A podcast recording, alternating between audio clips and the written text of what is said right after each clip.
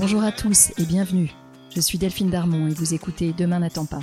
Dans ce podcast, nous discuterons à bâton rompu, à cœur ouvert, avec des hommes et des femmes qui travaillent à rendre le monde un peu meilleur.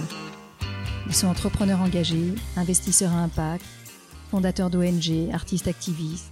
Ils repensent les industries traditionnelles comme la mode ou l'agroalimentaire. Ils agissent dans les domaines de la santé, de l'éducation ou de l'environnement. Ensemble, nous échangerons sur leur parcours, les raisons de leur engagement et sur leurs projets. Mon rêve, c'est que ces histoires nous inspirent et nous servent à trouver notre propre chemin pour passer à l'action. Je vous souhaite une très bonne écoute.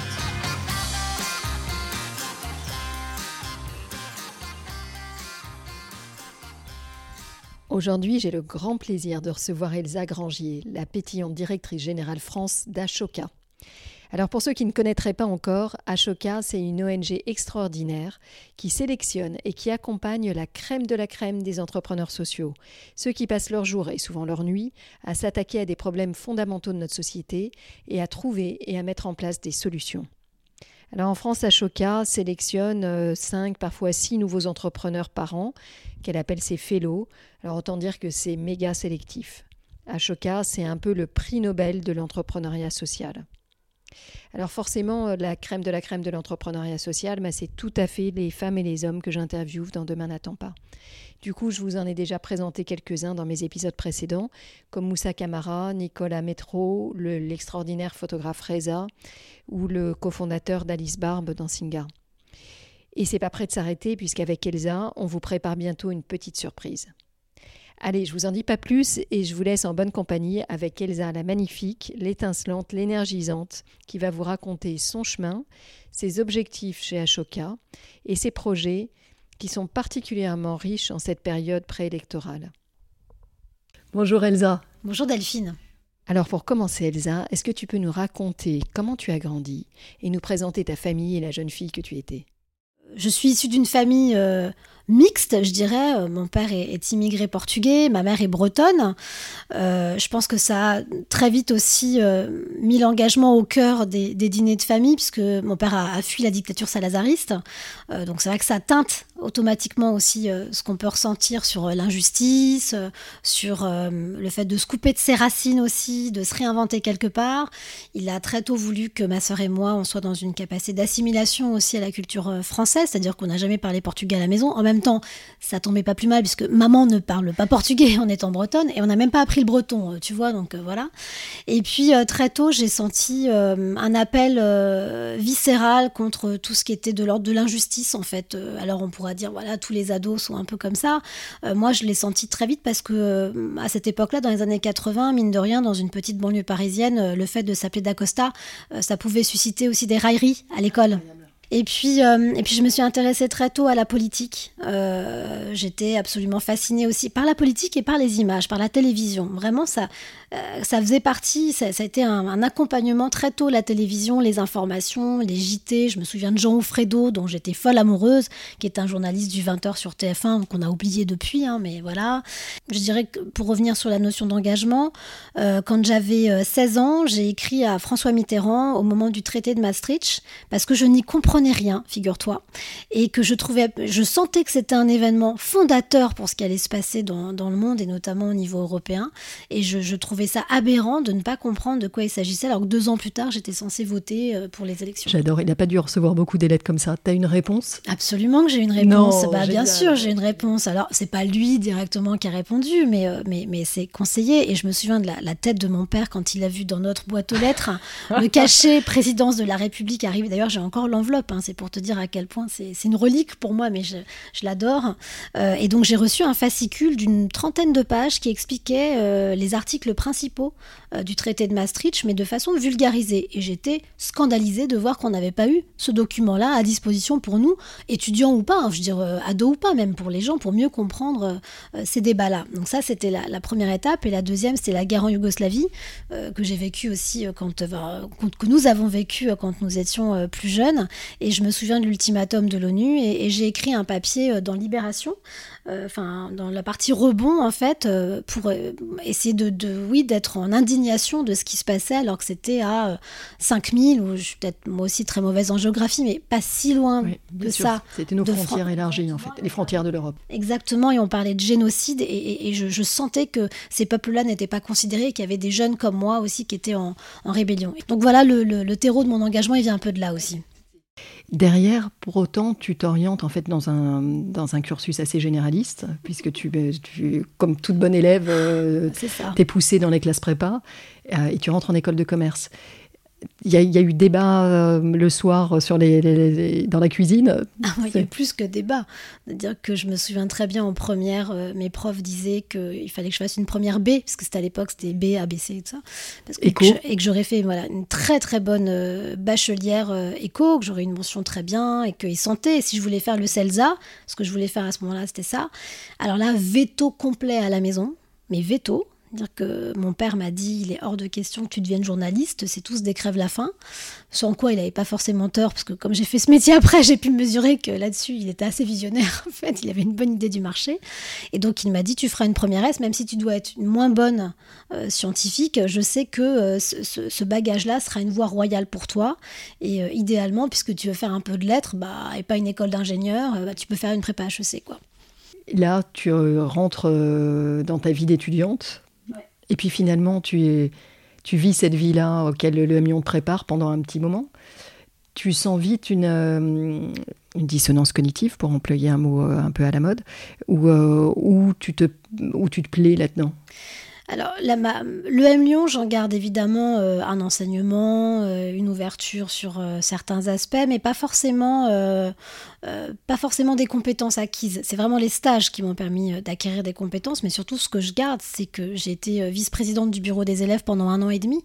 Donc j'ai vécu l'association, j'ai vécu ce que c'était que d'être en collectif, j'ai vécu ce que c'était qu'avoir un projet au service d'une cohorte d'étudiants et, de, vraiment créer cette vie étudiante. Et, ça, pour moi, ça a été extrêmement formateur. je démarre ma carrière chez AOL France, qui était à l'époque un énorme fournisseur d'accès Internet avec les, les CD euh, ROM qu'on envoyait partout, le modem 56K, la porteuse et tout.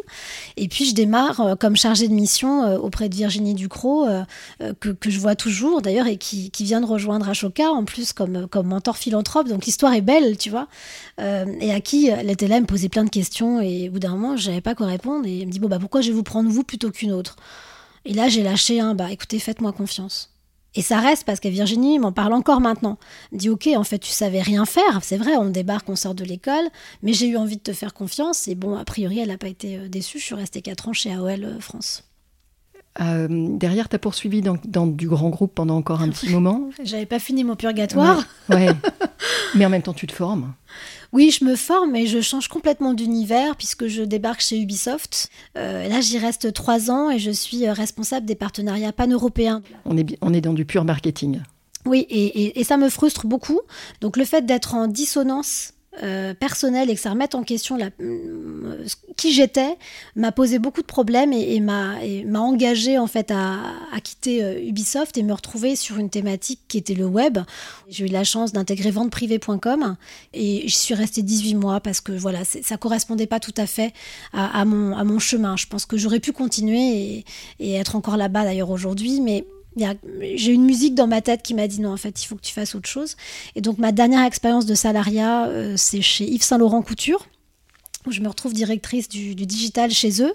J'ai une crise de conscience. Enfin, euh, ouais, de conscience, où je me suis dit, mais, mais pourquoi je suis faite en fait? Qu'est-ce que je dois faire? Parce que à chaque fois, il y a toujours un truc dans toutes mes expériences où il faut que ça s'arrête pour des raisons qui sont de l'ordre des valeurs. Et donc, euh, je, crée une entreprise, donc je crée avidemaman.com en sortant de chez Saint-Laurent.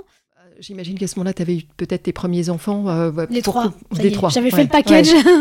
je fais tout vite. Parce qu'à vie de maman, on est vraiment dans un univers qui est celui de la maternité. Donc j'imagine que c'était aussi la jonction entre ta vie personnelle et tes, frustrations qui, qui, peuvent en originer. C'est une aventure extraordinaire qui dure 4-5 ans. 5 ans, c'est ça 5 ans, exactement. Fatigué au bout des cinq ans?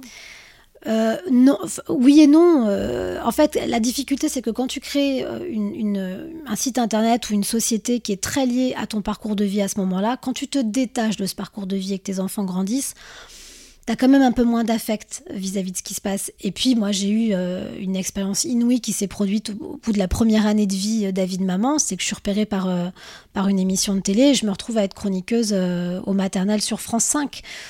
Donc j'imagine que au moment où se présente la vente de ton, de ton site, de ton bébé, c'est quelque part aussi un soulagement de pouvoir passer à plein temps sur ce métier que tu as découvert, qui répond à, tes aspirations de, toujours, euh, et de pouvoir y aller euh, les mains libres. Bah, complètement. En fait, c'est même, c'est même pas quand se présente euh, le fait de vendre, c'est que j'ai souhaité vendre.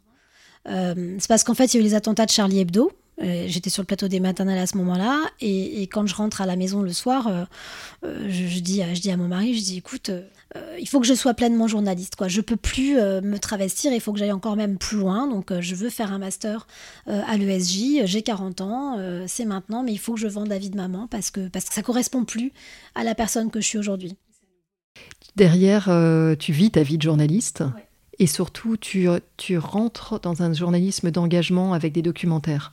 Exactement. Bah, en fait, euh, c'est un peu la même histoire que pour Avis de maman, c'est-à-dire que quand euh, je deviens pleinement journaliste, bah, mes envies et mes goûts et mes, et mes angles et mes thématiques ne correspondaient pas du tout aux diffuseurs. Et je me suis dit, bon, bah, encore une fois, euh, il va falloir que je monte une boîte de production pour défendre moi-même mes, mes, sujets, quoi. Bon, je venais de vendre Avis de maman, j'avais un petit peu d'argent, pas non plus euh, des tonnes, mais suffisamment pour pouvoir euh, ouvrir une boîte de production et, lancer une, euh, un documentaire qui m'a amené jusqu'à Ashoka, effectivement, avec des enfants qui, qui décident de changer le monde en, passant d'un projet pédagogique à, un lobby. Si tu veux bien, Elsa, on, va faire juste un petit arrêt sur image pour présenter Ashoka. Ah oui, bien sûr. Parce que Ashoka ah est, une, est une des ONG les plus puissantes du monde. On dit que c'est la quatrième la plus puissante. Et en même temps, elle a une, notoriété grand public qui, est, qui reste euh, à développer. C'est bien dit. Merci. Euh, mais c'est une ONG extraordinaire. Donc, est-ce que tu peux nous raconter sa, sa, mission, sa raison d'être, et un peu son histoire, et peut-être euh, revenir aussi à l'histoire de son fondateur, tu vois, ce qu'il ce qu'il a voulu faire il y a de ça maintenant plus de 20 ans. Hein. 40 40, excuse-moi. Bah, il y a de ça 40 ans lorsqu'il a mis en place Ashoka de façon très très visionnaire en fait. Exactement. Effectivement, la création d'Ashoka date de 1981. Euh, et c'est Bill Drayton, un Américain qui a beaucoup travaillé aussi dans les administrations Carter euh, sur l'environnement, donc qui était sensible à ça. Et c'est un ancien consultant de McKinsey. Et euh, il va en Inde, il se retrouve en voyage en Inde et il tombe complètement admiratif de ces hommes et ces femmes qui essayent de, trouver des solutions à des problèmes fondamentaux que sont la sécurité, l'alimentation, l'éducation, la santé en Inde. Et il découvre voilà, qu'ils sont capables de s'attaquer aux causes racines des problèmes et de créer des d'entreprise, de, en fait, on va dire, autour de ça pour réparer. Et se dit, mais bon sang, mais c'est bien sûr, il faut absolument mettre en avant ces entrepreneurs, là, partout dans le monde, parce qu'ils doivent être les modèles de demain, euh, pour comprendre qu'il faut adresser la complexité du monde de façon holistique aussi, en regardant l'intégralité et en changeant notre perception, qui fait qu'aujourd'hui, l'argent et, la finalité d'une entreprise, alors que pour eux, l'argent est le moyen d'endiguer de, euh, telle ou telle problématique euh, de la société. Donc ils créent d'abord Ashoka en Inde. Euh, la mission d'Ashoka, c'est non seulement de mettre en avant ces hommes et ces femmes euh, qui sont euh, ce qu'on appelle aujourd'hui des change makers, enfin des acteurs de changement euh, viscéralement. mais c'est surtout et principalement, je dirais, la mission d'Ashoka, c'est de créer de nouvelles façons d'être et d'agir, en tout cas l'émergence de nouvelles façons d'être et, d'agir pour un changement de système profond au service du vivant. Le vivant étant largement l'humanité et évidemment la nature, le vivant. Donc ça veut dire qu'aujourd'hui, nous avons des actions de, très fortes pour expliquer ce que c'est que le paradigme d'aujourd'hui, expliquer ce que c'est que changer ce paradigme-là, sur quoi on doit s'appuyer, le changement de mentalité profond, lutter contre nos biais de représentation, euh, travailler de nouveaux modes de coopération, enfin même pas de nouveaux modes de coopération, travailler la coopération et pas la collaboration, c'est deux choses vraiment très différentes. Euh, c'est-à-dire même modifier aussi les modes de gouvernance au sein de certaines entreprises et euh, faire en sorte qu'on parle d'une économie de société et pas d'une économie de marché. Là, tu parles d'un rôle de fond qui est fondamental, qui est un, rôle euh, d'éducation, en fait, hein, autour de toi, à tous les niveaux. Euh, si je me, l'image que j'ai d'Ashoka, c'est une, ONG qui marche sur deux jambes, une jambe d'éducation que tu, que tu viens très bien d'expliquer, et aussi une jambe de soutien à des entrepreneurs sociaux euh, où vous, quelque part, vous décernez un espèce de prix Nobel de l'entrepreneur social, je ne sais pas si tu l'appellerais comme ça.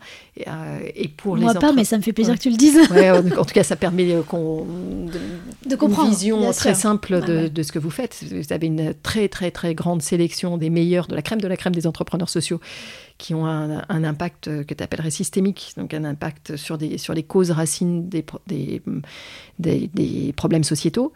Euh, et ces entrepreneurs-là, vous les suivez, vous les accompagnez pendant, euh, sur la durée. À vie. À vie, à vie. Alors, est-ce que tu peux nous raconter Bien sûr. Euh, peut-être sur, pour chacune de ces deux jambes, en quoi consiste votre action et en l'illustrant, en tout cas sur, cette partie entrepreneurs sociaux, en l'illustrant d'exemples qui nous permettent de voir qui vous choisissez, qui vous accompagnez. Alors je vais te dire, je vais donner deux noms. Alors, ce ne seront pas des noms français, mais après, on reviendra sur, la, France. Euh, je pense que quand on parle d'entrepreneuriat social et de changer le système, le nom de Mohamed Younous est, tout à fait emblématique, hein, prix Nobel 2006, euh, euh, je crois, de mémoire, qui est fellow Ashoka, donc qui a été accompagné ah, par Ashoka. qu'il était fellow Ashoka. Donc Mohamed Younous, père du microcrédit. Exactement, vraiment, et du, du, social business, entre guillemets, qui a cette fibre-là. Et donc, il, est, il a été fellow Ashoka en 99, et il a eu son prix Nobel en 2006. Donc, ça te montre aussi le côté anticipation d'Ashoka euh, qui voit très vite euh, les pépites qui peuvent se détacher. Donc euh, il, a, il a vraiment insufflé une nouvelle façon aussi de lutter contre la précarité en fait des, plus fragiles, notamment au Bangladesh, mais maintenant partout dans le monde avec la, la Grameen Bank dont, dont, il est à l'origine. Donc ça vraiment, il a changé l'aspect financier et il a toujours ce discours-là très fort chevillé au cœur. Et puis après, je pense que tout le monde connaît Wikipédia. Euh, Jimmy Wells, bah, Jimmy Wells, c'est un fellow Ashoka aussi américain, donc il a été soutenu dès le départ euh, par Ashoka euh, dans le cadre de. Génial, je ne savais pas non plus. Bah, voilà, tu vois, c'est donc tout de suite on imagine quel, genre d'entrepreneur on soutient. Après, concrètement, comment ça fonctionne Le ratio d'Ashoka, c'est d'expliquer qu'il y a un entrepreneur social Ashoka pour 10 millions d'habitants. Donc quand tu prends la France, par exemple, chaque année, moi je dois trouver, identifier, élire, parce qu'après ils sont élus, entre 5 à 7 nouveaux entrepreneurs sociaux suivant des critères qui sont drastiques, parce que comme tu le disais très justement, euh, Ashoka, c'est pas tous les entrepreneurs sociaux, ce sont des entrepreneurs sociaux, bah, évidemment qui doivent être innovants, une fibre entrepreneuriale, euh, une créativité, mais ça je dirais c'est presque basique où ça va avec euh, le fait d'être entrepreneur, mais surtout avoir un impact systémique notable. Ça veut dire d'avoir cette compréhension que la cause à laquelle il s'attaque doit être gérée de manière euh, holistique en intégrant toutes les parties prenantes et de pas le faire tout seul aussi et d'avoir en tête la croissance de son idée plus que la croissance de son organisation. Ça veut dire que si quelqu'un est plus capable sur un champ donné euh, de la résolution du problème d'agir, le fellow Ashoka doit donner les clés en disant ok fais-le toi, moi j'ai pas, mais en revanche on est tous ensemble dans le même bateau et donc c'est très nouveau comme façon de, coopérer. Hein. Ça c'est ça c'est vraiment euh, clé. Par exemple, si je dois te donner, euh, illustrer mon propos avec des noms en France, on parle beaucoup du service civique. C'est devenu normal le service civique. Mais en fait, il y a, il y a 20 ans, ça n'était pas tant que ça, puisque c'est Marie Trélucane, qui est une fellow Ashoka. Alors, on appelle fellow Ashoka les entrepreneurs sociaux soutenus par Ashoka, qui est à l'origine de la création de cette politique publique aujourd'hui. Il existe l'Institut de l'engagement, c'est soutenu par l'État, c'est une ligne budgétaire dans l'État, le service civique. Mais au tout départ, c'était une expérimentation menée par une association qui s'appelle Unicité, créée par Marie Trélucane. Euh, notre accompagnement financier dure trois ans. C'est-à-dire qu'à partir du moment où un entrepreneur social à Choca est élu, il est soutenu financièrement pendant trois ans sous forme de bourses qui lui permettent de se consacrer à 100% à son innovation sociale. Parce que souvent, euh, un entrepreneur social fait 15 000 trucs en même temps pour boucler les fins de mois, tire un peu le diable par la queue. Donc nous, on lui assure une sécurité de revenus pendant trois ans. Et en revanche, quand il entre comme fellow Ashoka, il est à vie. Donc ça veut dire qu'il va bénéficier de la puissance du réseau, parce que je parlais de Bill Drayton des États-Unis, mais aujourd'hui Ashoka, c'est un peu plus de 3600 entrepreneurs sociaux dans le monde, présents dans 93 pays. Donc ça veut dire qu'on est capable de mailler ces entrepreneurs sociaux-là d'un pays à un autre sur une problématique donnée, de faire du, ce qu'on appelle le collective impact aujourd'hui, de se dire, OK, sur telle problématique, si on avance groupé, on va être encore plus puissant pour, euh, pour inverser les plateaux de la balance et changer les politiques européennes, internationales. Donc ça va beaucoup plus loin. Bien sûr, donc j'imagine que vous avez une grosse collaboration entre les pays. Grosse collaboration entre les pays, évidemment, des programmes qui sont internationaux et qu'on déploie à l'échelle locale, mais aussi des, problèmes, des problématiques, des programmes pardon, locaux, et puis des rendez-vous internationaux où on, met en avant en fait chaque pays son, son fellow Ashoka suivant la problématique donnée. Est-ce que, Elsa, peut-être tu peux nous présenter les derniers Fellow Ashoka, ceux de cette année? Alors, euh, bah écoute, oui, ils sont au nombre de 4, hein, parce que euh, Covid oblige, c'était plus compliqué d'atteindre le 5 ou le 7 euh, que, son ratio. Donc, il y a Moussa Kamara, qui est à l'origine de, des Déterminés, qui permet en fait de créer un programme de formation pour faire monter en puissance des gens des quartiers ou des gens de la ruralité pour devenir des entrepreneurs. Mais c'est un programme de formation sur mesure basé sur la confiance en soi d'abord. Là, je vous renvoie, je me permets ah de couper, je vous renvoie vers l'épisode avec Moussa alors je ne sais plus quel numéro c'était, 8, 9, je ne sais plus, mais vous retrouverez dans, dans euh, Demain n'attend pas. J'ai eu la chance d'échanger avec Moussa, il est extraordinaire. Bah écoute, on partage ce point de vue euh, sans aucun problème. Euh, Boris Tavernier, Boris Tavernier qui est à l'origine de l'association VRAC, qui permet aussi de sensibiliser en fait les publics un peu précaires pour une alimentation durable et de les faire presque travailler sous forme d'AMAP en fait ensemble pour que non seulement ils puissent mieux se nourrir, mais être responsables aussi de la façon dont ils sourcent en fait leur leur nourriture, leurs biens. Donc ça, ça marche extrêmement bien aussi euh, pour l'association VRAC, donc un boulot euh, fantastique que fait euh, Boris Tavernier.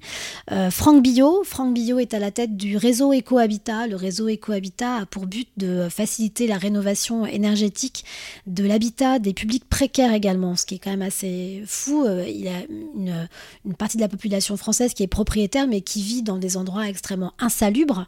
Donc au-delà même d'être des passoires énergétiques, c'est surtout des, lieux de vie qui ne sont pas sains et qui isolent complètement euh, aussi euh, du lien social. Donc ce qui est intéressant, c'est qu'en maximisant l'isolation, il permet de lutter contre l'isolement. Je trouve ça très joli euh, chez Franck et il le fait avec l'intermédiaire de, bénévoles aussi. Donc il valorise aussi le rôle du bénévole, notamment du secours catholique, qui vont identifier quels sont les, habitats à rénover et lui, il fait la jonction, c'est-à-dire qu'il avance les frais de rénovation. Et après, parce qu'ils sont évidemment soutenus par l'État hein, normalement, mais les publics précaires n'ont pas l'argent à débourser immédiatement. Donc Franck fait une espèce de caisse entre les deux pour leur permettre d'avoir un habitat décent. Et le, résultat, c'est que ça lutte contre évidemment l'isolement et ça permet de réinsérer dans la société des publics qui ne le seraient plus.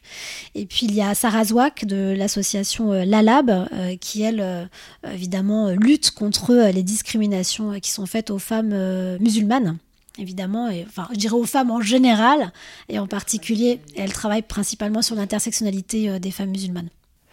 C'est super hein, que tu aies pu illustrer ces quatre profils, parce que je trouve que la diversité montre bien le, le, champ d'action euh, que, que, vous avez chez Ashoka. Extraordinaire. Euh, tu es en poste depuis... Euh, février. Ouais, février, donc ça fait un peu plus de six mois maintenant. Quels ont été tes, tes grands étonnements en arrivant et, et, et, aussi vers quoi tu veux amener Ashoka? L'objectif, c'est véritablement qu'on se concentre sur notre euh, métier de base. Euh, notre métier de base, c'est de faire en sorte de faire apparaître les conditions du changement systémique. Donc ça, c'est clé pour nous.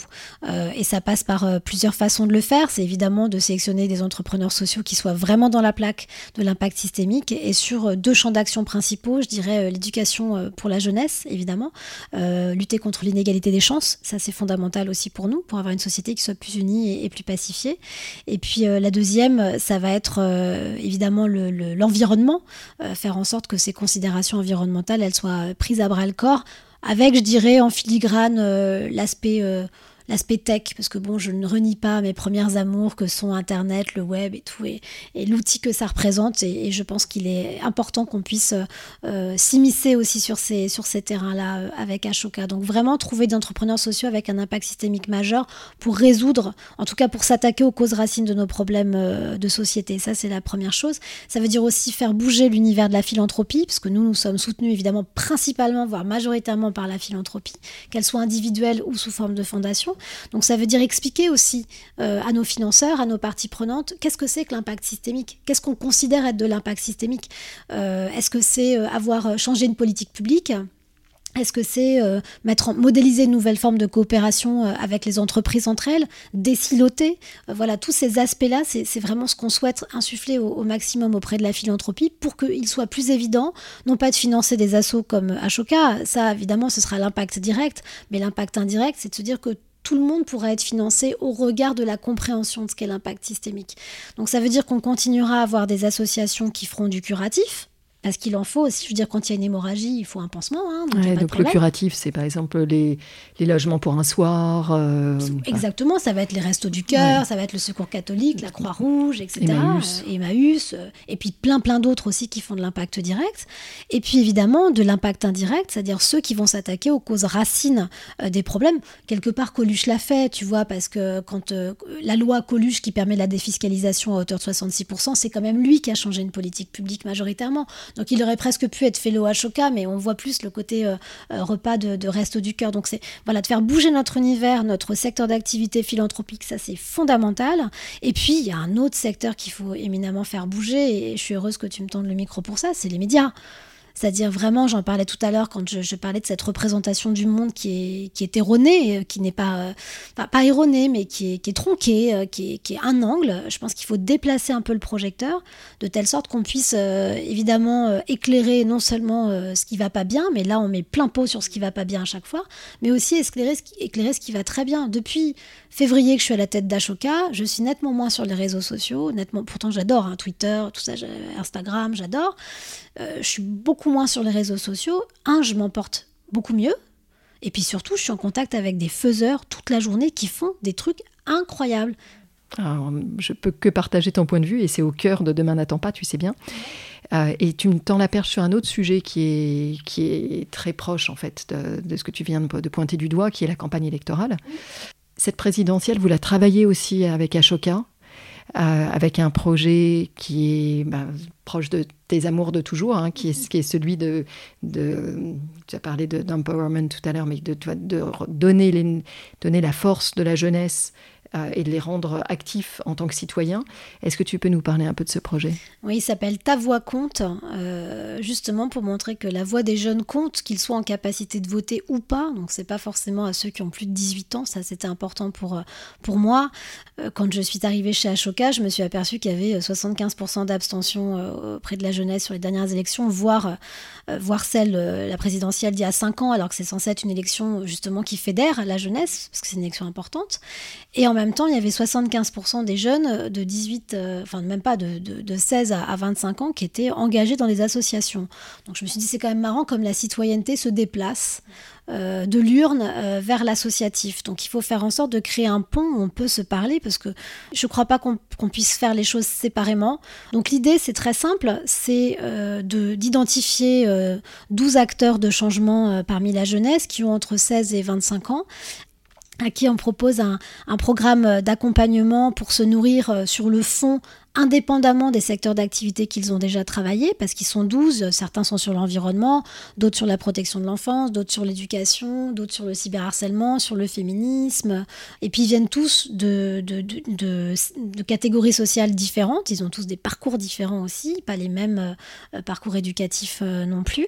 Donc de leur proposer ce programme d'accompagnement pour les nourrir sur le fond euh, et sur la forme aussi, puisqu'on on fait ça en coalition comme d'habitude, hein, avec le CRI, François Tadei, qui a fait le HOK aussi, centre de recherche interdisciplinaire euh, à Paris, avec euh, Stéphane De Freitas d'Eloquentia, euh, lui aussi fait l'OHOCA, avec Marie Trélucan, dont je parlais tout à l'heure d'Unicité, Moussa Camara aussi, qui nous rejoint, Abdelali El Badawi de Banlieue Santé. donc on fait ça en collectif pour aider ces 12 jeunes à monter en puissance. Pendant ce temps-là, nous créons un site internet qui s'appelle tavoixcompte.org, qui va être le réceptacle de l'ensemble des idées que la jeunesse de France a envie de verser au débat présidentiel. ces idées pour être votées, enfin soumises au vote de l'audience ouverte, et les 15 idées les plus plébiscitées seront portées auprès de tous les candidats à l'élection présidentielle par le collectif des 12 jeunes qu'on aura euh, préalablement euh, formés.